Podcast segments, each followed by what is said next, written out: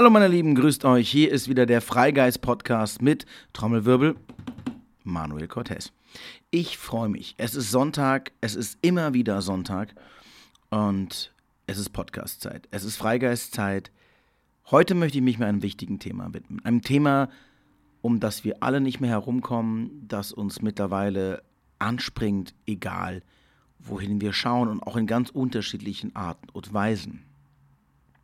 Wovon spreche ich? Ich rede vom Klimawandel, ich rede von ja, unserer Erde, ich rede von den Veränderungen, aber auch von den politischen Strömungen, ich rede von den Herausforderungen, die vor uns stehen, vor der Ohnmacht, die man dabei empfinden kann, von der Wut, die uns begegnet überall, von dem Generationskonflikt, der ausgetragen wird, von den Herausforderungen unserer Zeit. Ob ich jetzt Klimawandelgegner bin, Leugner bin, ob ich das nicht sehen will, ob ich nicht ganz glaube, was da draußen passiert, oder ob ich der totale Aktivist bin, so oder so, jeder hat seine Haltung und mit all diesen Haltungen müssen wir umgehen, denn wir funktionieren als Gesellschaft nur als Ganzes. Es bringt nicht, wenn nur ein Drittel die Welt retten will und der andere tut es nicht. Ähm und das ist ein wichtiger Punkt. Ein sehr, sehr wichtiger Punkt. Ich habe vor ein paar Tagen ein Interview geführt und ähm, zu meinem Film Hotel Barcelona, der heute Abend auch kommt.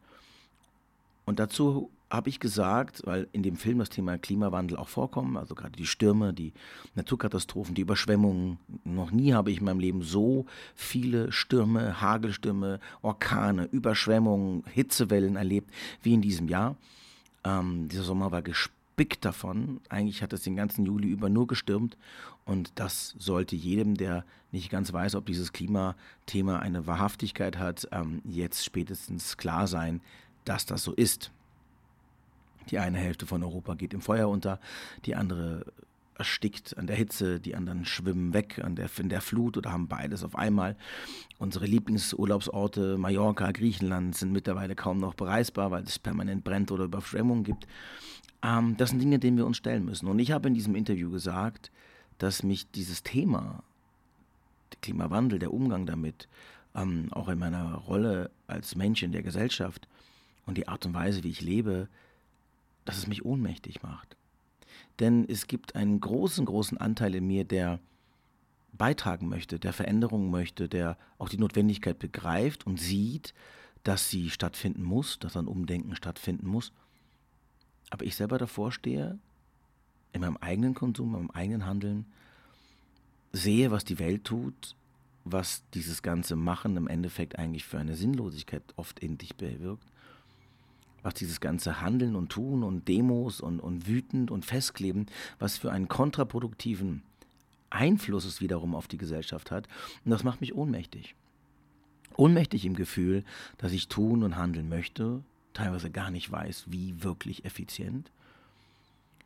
Sehe, was die Welt dort draußen tut, indem wie sich Strömungen entwickeln, wie aus Klima ähm, ja, wie aus, aus Klimaschutz rassistischer Populismus gemacht wird, wie Extreme sich gegeneinander aufhetzen, wie Klimaaktivisten die Gesellschaft spalten, indem sie mit Nachdruck, indem sie sich festkleben, ihrer Stimme, ihrer Meinung Nachdruck verleihen, was wiederum nachvollziehbar aus der Message heraus ist, nicht nachvollziehbar für die, die darunter natürlich leiden, indem sie nicht mehr zur Arbeit kommen, indem das gesamte System mehr oder weniger kollabiert. Dann sagt man auf der einen Seite, wir sollen weniger Auto fahren, sollen wir den Zug nehmen, nicht mehr fliegen. Unser gesamtes Zugsystem in Deutschland ist eine Katastrophe. Ich bin in den letzten Monaten so viel Zug gefahren, es gab nicht einmal eine reibungslose Fahrt. Nicht ein einziges Mal. Ich kann gar nicht zählen, wie viele Züge ich verpasst habe. Also unser gesamtes Bahnnetz ist komplett marode. Anstatt dass Politik sich darauf konzentriert, Dinge wirklich effizient zu verbessern, dass wir unseren Solar ausbauen, dass wir Wirtschaft schaffen, indem das ja, der wirtschaftliche Wohlstand dieses Landes erhalten bleibt und wir trotzdem nachhaltig modern umdenken, ist irgendwie gefühlt in der Steinzeit und das macht mich ohnmächtig. Es macht einen ohnmächtig, weil man das Gefühl hat, man kämpft Don Quixote-like gegen Windmühlen. Man, man hat, anstatt gemeinsam anzupacken, überall die Baustellen, dass man auf der einen Seite ja gegen den Populismus kämpfen muss, gegen die Leugner kämpfen muss, ähm, dass man überhaupt kämpfen muss, dass dieses Thema überhaupt zu bekämpfen ist. Also eine Riesenfrage. Und natürlich auch mit der Hand an der eigenen Nase. Wie nachhaltig lebe ich denn wirklich selbst? Wie nachhaltig bin ich? Wie, ja, wie umweltschonend lebe ich? Und als ich mich wirklich ganz bewusst meinem eigenen Anteil gewidmet habe, denn das ist der einzige Anteil, den ich wirklich aktiv in der Hand habe, das ist der Anteil, den ich selbst bestimmen kann, selbst verändern kann. Ich kann mit Meinungen, mit Aktionen, mit, mit Protest, mit Wut immer nur dafür sorgen, dass ich vielleicht einen bestimmten Druck ausübe und der dann vielleicht wiederum andere zum Handeln zwingt oder ermutigt, aber am Ende des Tages habe ich das nicht in der Hand, was ich wirklich selbst tue, wie ich esse, wie ich konsumiere, vor allem eins, wie ich einkaufe. Denn der Mensch hat durch seinen Konsum eine unglaublich große Macht auf die Wirtschaft, auf die Politik automatisch, denn Wirtschaft ist immer gebunden mit Politik, denn es geht um Geld verdienen, es geht um Geld. Und wenn wir wissen, welche Macht wir haben und wenn wir wissen, wie sehr unser eigenes Handeln auch maßgeblich zu diesem Thema beiträgt oder es halt auch verbessert oder verhindert, dann kommen wir an den Punkt, dass wir unsere eigene Verantwortung betrachten müssen, dass wir unsere eigene Verantwortung in die Hand nehmen müssen und sagen, okay, was kann ich tun? Jetzt ist das gar nicht so leicht. Jetzt ist das gar nicht so leicht, wirklich zu sagen, okay, krass, ich lebe in dieser Welt, in diesem, diesem System und bin jetzt total nachhaltig. Und es ist möglich, ich sage überhaupt nicht, dass es nicht möglich ist, aber es stellt die Menschen zunehmend zu den wirtschaftlichen Problemen, zu den finanziellen Problemen, die sie haben, zu dem Leistungsdruck, dem wir unterliegen, zu einer fast un, unüberwindbaren, zu einem unüberwindbaren Hindernis. Denn wenn ich jetzt wirklich, ich habe das mal wirklich versucht, mich damit zu beschäftigen, jetzt wirklich komplett nachhaltig lebe, das heißt, Allein schon die Form, wie ich einkaufe, wo ich einkaufe, was ich einkaufe, welche Produkte ich einkaufe. Wenn ich nur noch danach gehe, dass ich biologisch einkaufe, dass ich verpackungsfrei einkaufe, dann wird das Einkaufen zu einem unfassbar kostspieligen und wahnsinnig aufwendigen, fast schon ja, zu einer Tagesbeschäftigung. Denn ich muss gucken, was für Geschäfte habe ich. Dann kaufe ich im Bioladen ein. Damit bin ich vielleicht biologisch besser dargestellt, was meine Nahrung angeht, aber noch lange nicht verpackungsfrei noch lange nicht wirklich nachhaltig, denn die meisten Speisen, selbst die wir in den großen Bioketten kaufen, kommen von sonst woher haben Kilometer an Kilometer von Weg und Strecke hinter sich, sind verpackt, sind genauso mit Plastik verarbeitet und hat überhaupt keinen Unterschied gemacht.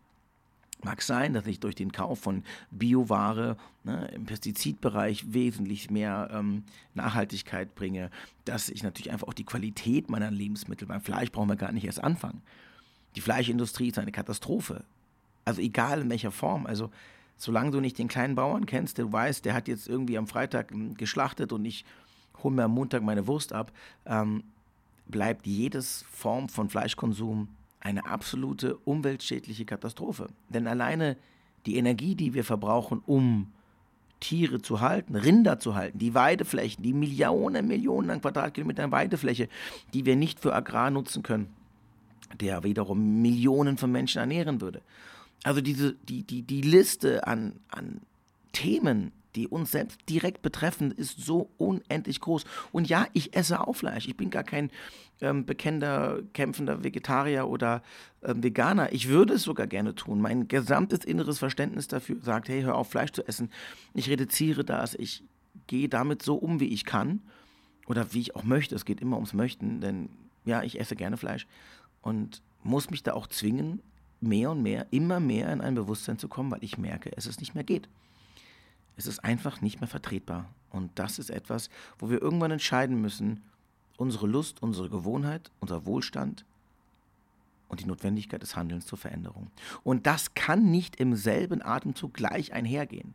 Ich kann nicht denselben Konsum, dieselbe Art zu leben, denselben Reisewahnsinn, dies, das, ja, dieselbe Art zu konsumieren leben. Also bedeutet, ich möchte keine, keinen Verlust meines Wohlstandes, ich möchte keine, ja, keine Einschränkungen mehr haben, sondern konsumieren und tun und lassen, wann ich immer es möchte, zu jeder Zeit und möchte essen und können immer, was ich will, zu jeder Zeit, zu jeder Jahreszeit. Und ähm, Dann aber auf der anderen Seite sagen wollen, nee, ich will aber Veränderung. Also ich will nachhaltiger leben, ich will Klimaschutz. Wenn wir wirklich Klimaschutz leben wollen, wirklich, wirklich Klimaschutz und nicht so ein bisschen Greenbashing, dann wird sich unser Wohlstand, die Art zu leben, wie wir sind, radikal verändern müssen. Allein schon beim Kauf unserer Klamotten. Die Klamottenindustrie, die Modeindustrie ist ein Wahnsinn.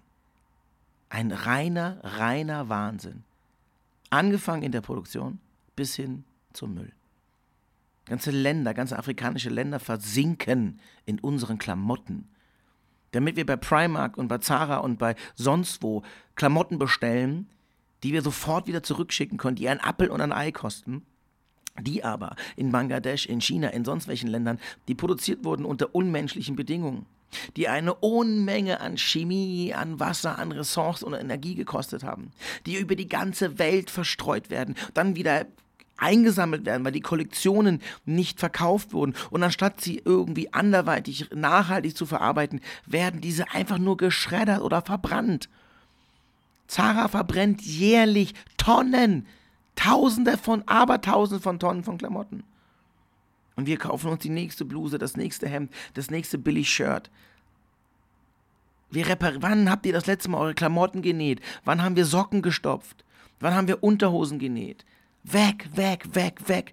Und wenn wir das verändern wollen, haben wir keine andere Wahl. Wir werden unseren Konsum verändern müssen. Das ist die einzige Chance, die wir haben. Und das bedeutet für uns selbst das Bewusstsein, dass wir so nicht mehr leben können.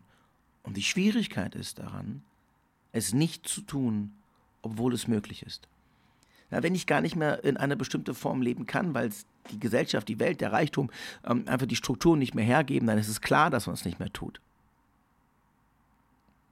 Wenn ich in einer Favela irgendwo in einem sehr armen Land sitze, dann mache ich mir keine Gedanken, was ich gerade bei Amazon geshoppt habe, wie viel das und das und das ausgegeben habe oder welche Klamotten ich kaufe oder welchen Urlaub ich mache, sondern dann bin ich mit dem Leben, dann bin ich mit dem Überleben beschäftigt und mein Konsum ist sowieso schon eingeschränkt. Das bewusste Handeln ist immer das, es nicht zu tun, obwohl es möglich ist. Also einen bewussten Rückschritt zu leben, eine bewusste Nachhaltigkeit zu leben, eine bewusste Einfachheit zu leben. Denn Klimawandel kacke, ja, Umweltschutz wichtig, ähm, gar nicht wieder fliegen, blöd, äh, wie nicht mehr nach Thailand fahren, äh, kacke, wie ich kann mir nicht ständig neue Sachen kaufen, blöd, ähm, wie Autofahren, auch, auch gemein. Also ja, es ist schwierig. Und es ist auch schwierig, dann in dieser Gesellschaft auch zu existieren, denn dann hat man noch Kinder, dann muss man die auch noch, dann wohnt man vielleicht auf dem Land. Die gesamte Infrastruktur ist überhaupt nicht da, dass wir sagen können, hey, wir alle fangen an, nur noch Fahrrad zu fahren. Das kann man vielleicht im Sommer eine Zeit lang machen, aber wir leben in einem Land, wo viele, viele Monate das Fahrradfahren eigentlich fast unmöglich ist, außer man ist sehr hart gesotten und eben ist es egal, dass man nass und kalt ist und fast erfriert. Die wenigsten wollen das. Also müssen wir Lösungen finden. Und die können nicht immer nur von einzelnen kleinen Enklaven kommen, denn das wird dann auch immer nur genau das bringen. Kleine Ecken, kleine Gruppen, hier ein bisschen, da ein bisschen, aber das kann keinen flächendeckenden Effekt haben, kann es nicht. Natürlich ist da Politik ein ganz wichtiger Punkt, denn Politik macht Entscheidungen, trifft Entscheidungen. Und dann wird, werden Entscheidungen getroffen, wie das Heizungsgesetz, was wahnsinnig viele Menschen vor ein großes Problem stellt, ein wirtschaftliches Problem. Zusätzlich in einer Zeit, wo wir aus Corona kommen, wo wir mit einer Riesenwelle an Insolvenzen uns konfrontiert sehen als Gesellschaft, wo viele, viele Menschen einfach große wirtschaftliche Einbußen hatten. Und wir haben nichts Besseres zu tun, als immer noch einen oben drauf zu hauen. Ja, es ist notwendig, dass diese Schritte, diese Entscheidungen wichtig sind, ist eine Sache, aber es ist auch immer die Frage, wie wir sowas tun. Wenn ich möchte, dass man als Kollektiv, als Gesellschaft, als, als Volk, als Land agiert, dann muss ich möglichst große Einheit schaffen. Und das kann man natürlich nicht immer nur erreichen, indem immer alles allen gleichzeitig gefällt, was man tut. Aber ein bisschen Fingerspitzengefühl, ein bisschen Taktik, ein bisschen auch auf die Menschen zuzugehen, die die letzten Jahre echt schwer getroffen haben und auch als Gesellschaft zerrüttet sind, hauen wir wieder mit der Keule drauf, machen wichtige Entscheidungen zunichte, weil wir die Menschen nicht abholen, weil es noch mehr Angst geschürt wird, weil die wieder Menschen noch vor größeren, riesengroßen Problemen stehen. Die Zinsen sind mittlerweile bei 4%. Jeder, der eine Immobilie vor Jahren gekauft hat mit einem Zinssatz von 1, irgendwas Prozent und plötzlich auf 4 Prozent fällt, weil die 10-Jahresfrist um ist, verliert seine Immobilien. Eine riesen Immobilienwelle an Verlusten kommt auf uns zu. Die Leute können ihre Immobilien nicht mehr zahlen. Ähm, solche Dinge. Natürlich sind das alles Wohlstandprobleme, das ist klar, aber dennoch beschäftigen sie uns und es sind unsere. Es sind die Probleme unserer Gesellschaft. Und solange wir nicht beginnen, die Sprache aller zu sprechen, also auch zuzuhören und sie müssen uns nicht gefallen, werden wir keine Lösung finden. Ich meine, mal ganz ehrlich, wir müssen mal ganz kurz innehalten. Die AfD ist laut jetziger Umfragen die zweitstärkste Partei in Deutschland. Eine rechtspopulistische Partei ist die zweitstärkste Macht in Deutschland. Und ich garantiere dir, dass ein ganz, ganz, ich würde sogar überwiegender Anteil der Menschen, die die AfD wählen oder wählen würden, nicht wirklich mit den rassistischen Parolen oder dem, ja, dem rassistischen Gedankengut sympathisieren, sondern die haben einfach eine wahnsinnig große Angst. In einer Umfrage hat man festgestellt, dass 60 Prozent der AfD-Wähler davon ausgehen, dass es ihnen in den nächsten Jahren wirtschaftlich schlechter gehen wird. Im Gegensatz zu anderen Parteien waren die die Zahl, die Prozente der Menschen, die glauben, dass es ihnen bald wirtschaftlich schlechter gehen wird, wesentlich geringer. Was zeigt uns das? Die Menschen haben Angst. Und wenn die Menschen Angst haben, sind sie nicht mehr fähig, kluge, gemeinschaftliche, friedvolle Entscheidungen zu treffen. Deswegen ist es wahnsinnig wichtig, dass wir Wohlstand erhalten, wirtschaftlichen Wohlstand. Denn wirtschaftlicher Wohlstand ist die Basis für, für Liberalität, für Verständnis, für Offenheit für Kommunikation. Wenn die Menschen mehr und mehr Angst kriegen um ihre Häuser, um ihren Wohlstand, um ihre, ja, auch um ihren Konsum. Und das kannst du noch so sehr ablehnen und dieses Verhaltensmuster kannst du noch so sehr scheiße finden.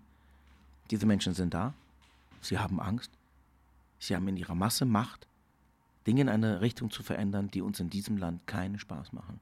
Und das ist das, was ich meine mit Ohnmacht. Dass man all diese Dinge sieht und nur sieht, wie Fronten aufgebaut werden, wie Konflikte aufkommen. Und das ist, das, das ist ein wichtiger Punkt.